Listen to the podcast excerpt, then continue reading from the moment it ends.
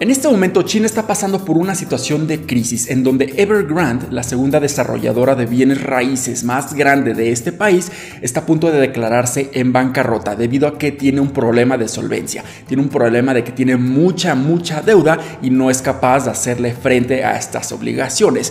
Y es por eso que la bolsa de valores ha tomado mucho más negativa esta noticia. Y sobre todo en los últimos días hemos visto cómo la bolsa de valores ha tenido una posición un poco más de incertidumbre o de miedo debido a la situación con Evergrande. Y probablemente esta situación se vaya a expandir prácticamente a todo el mundo y podría incluso estar ocasionando una crisis financiera. Así que en este video vamos a estar explorando qué está sucediendo con Evergrande, por qué ha tenido tanta deuda y si realmente esto puede ocasionar una crisis mundial y esto podría ocasionar colapsos bursátiles y nosotros qué podríamos estar haciendo para protegernos contra todo este problema.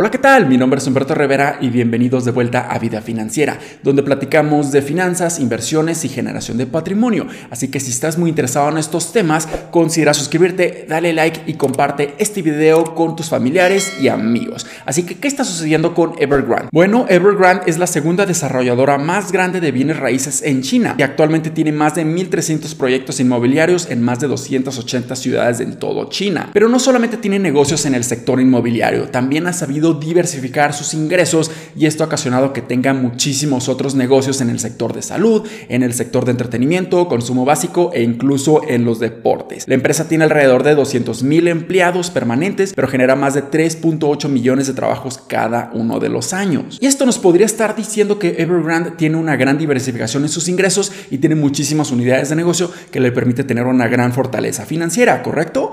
Bueno, esto es completamente incorrecto debido a que Evergrande tiene un problema muy muy preocupante en este momento de insolvencia. O sea que tiene demasiada deuda y esta empresa no es capaz de hacerle frente a todas estas obligaciones. Actualmente tiene una deuda de más de 300 mil millones de dólares. Sí, me escucharon bien, 300 mil millones de dólares, por lo que es muchísimo dinero. Y esta cantidad de deuda que Evergrande actualmente tiene representa casi el 2% del Producto Interno Bruto de todo China. Cuando hacemos este tipo de comparaciones realmente vemos que esto es muy, muy preocupante y ya muchos me conocen a mí. Realmente a mí no me gusta para nada la deuda y si una empresa no es capaz de gestionar la deuda de una manera correcta o no tiene los suficientes activos o el suficiente efectivo para hacerle frente a todas estas obligaciones, cualquier empresa, sin importar la diversificación que tengan en sus negocios o en sus ingresos, va a estar apuntando a la bancarrota y esto es muy, muy peligroso. Y para que nos demos una mucho mejor idea de esos 300 mil millones de dólares que tiene de deuda total, Evergrande tiene que estar pagando 83 millones de dólares en intereses en bonos denominados en esta moneda al jueves 23 de septiembre. Y debe de estar pagando 669 millones de dólares a finales de este año 2021. Esto representa que Evergrande le debe dinero a más de 250 empresas,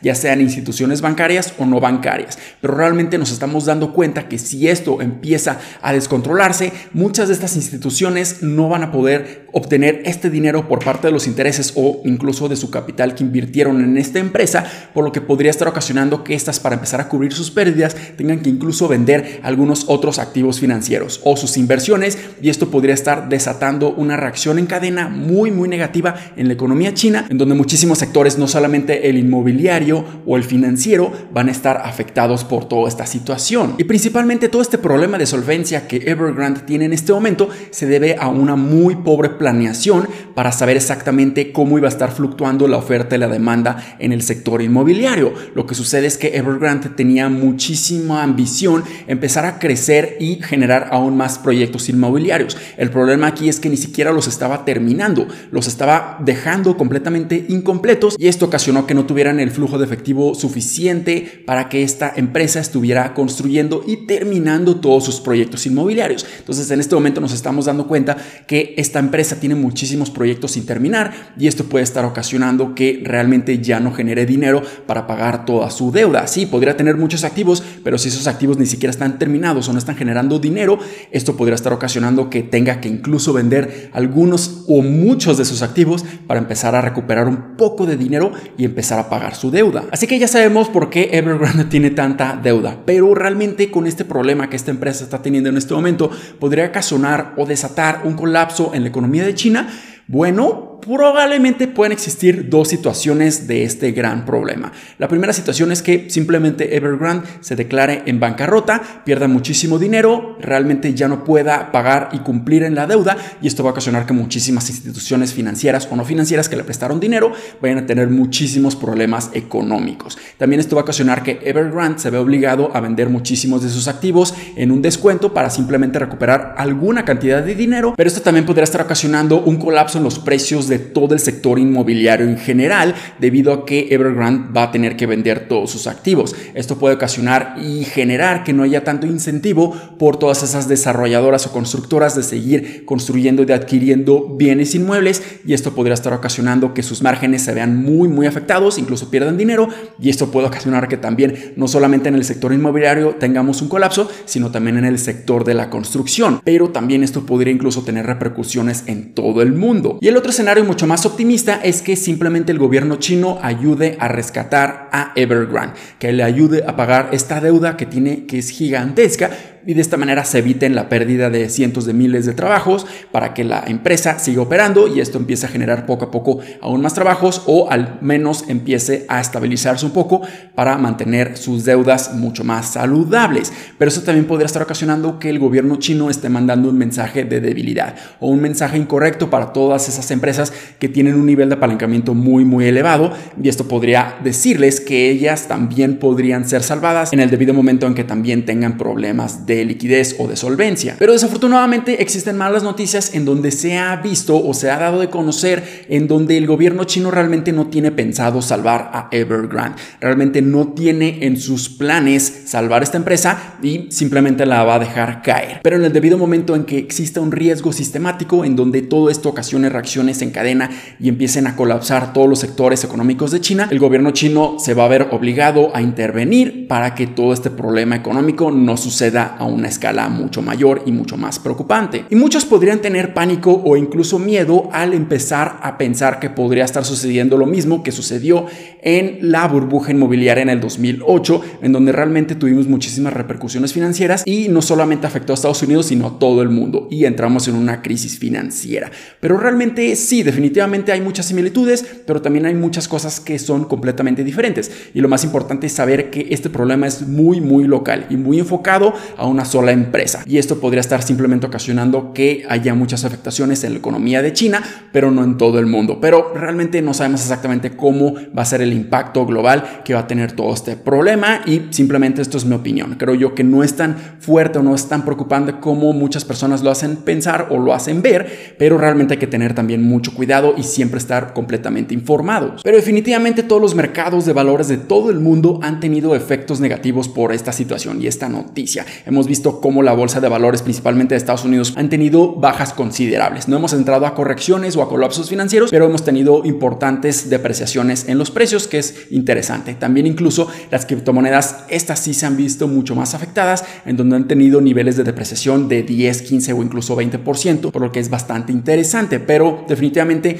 las empresas o la bolsa de valores que ha sido más afectada es la China, debido a que tienen este problema que es mucho más local dentro de este país. Por lo que hay que tener muchísimo cuidado en lo que estamos invirtiendo. Pero nosotros como inversionistas, ¿qué podemos estar haciendo para protegernos contra todo este tipo de problemas? Y esto que voy a estar mencionando probablemente suene bastante repetitivo, pero siempre tenemos que tener un nivel de diversificación muy muy bueno en nuestro portafolio de inversiones porque en caso de que sucedan este tipo de problemas no nos vaya a afectar de una manera considerable, teniendo exposición a muchísimos sectores económicos que sean mucho más resilientes a este tipo de noticias, probablemente sea una muy buena idea, pero también exposición a diferentes países o diferentes economías en todo el mundo para que de esta manera empecemos a distribuir un poco más el riesgo. Esto es muy muy importante, pero además de eso también tenemos que estar considerando en qué instrumentos financieros específicamente vamos a tener exposición.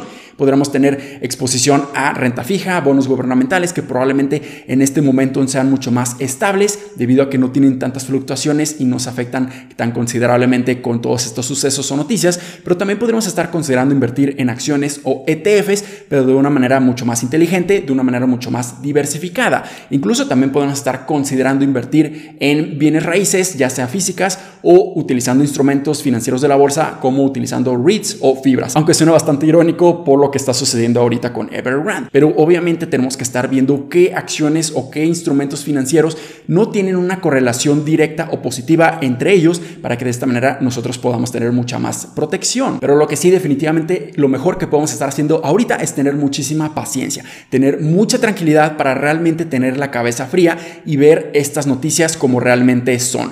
No nos va a afectar considerablemente a muy largo plazo lo que esté sucediendo ahorita en estos días o en estas semanas o en estos meses. Realmente lo que nos va a afectar considerablemente en nuestro patrimonio es las decisiones que vayamos a estar tomando a muy largo plazo. Entonces realmente creo yo que tener muchísima paciencia y tranquilidad ahorita es lo mejor que podemos estar haciendo para siempre estar tomando las mejores decisiones de inversión posibles y nos ayuden a protegernos contra cualquier tipo de colapsos bursátiles que podrían estar sucediendo en los siguientes meses. Espero que este video les haya sido bastante útil y educativo. Si fue así, considera suscribirte, dale like y comparte este video con tus familiares y amigos. Nos vemos en el siguiente. Muchísimas gracias y hasta luego.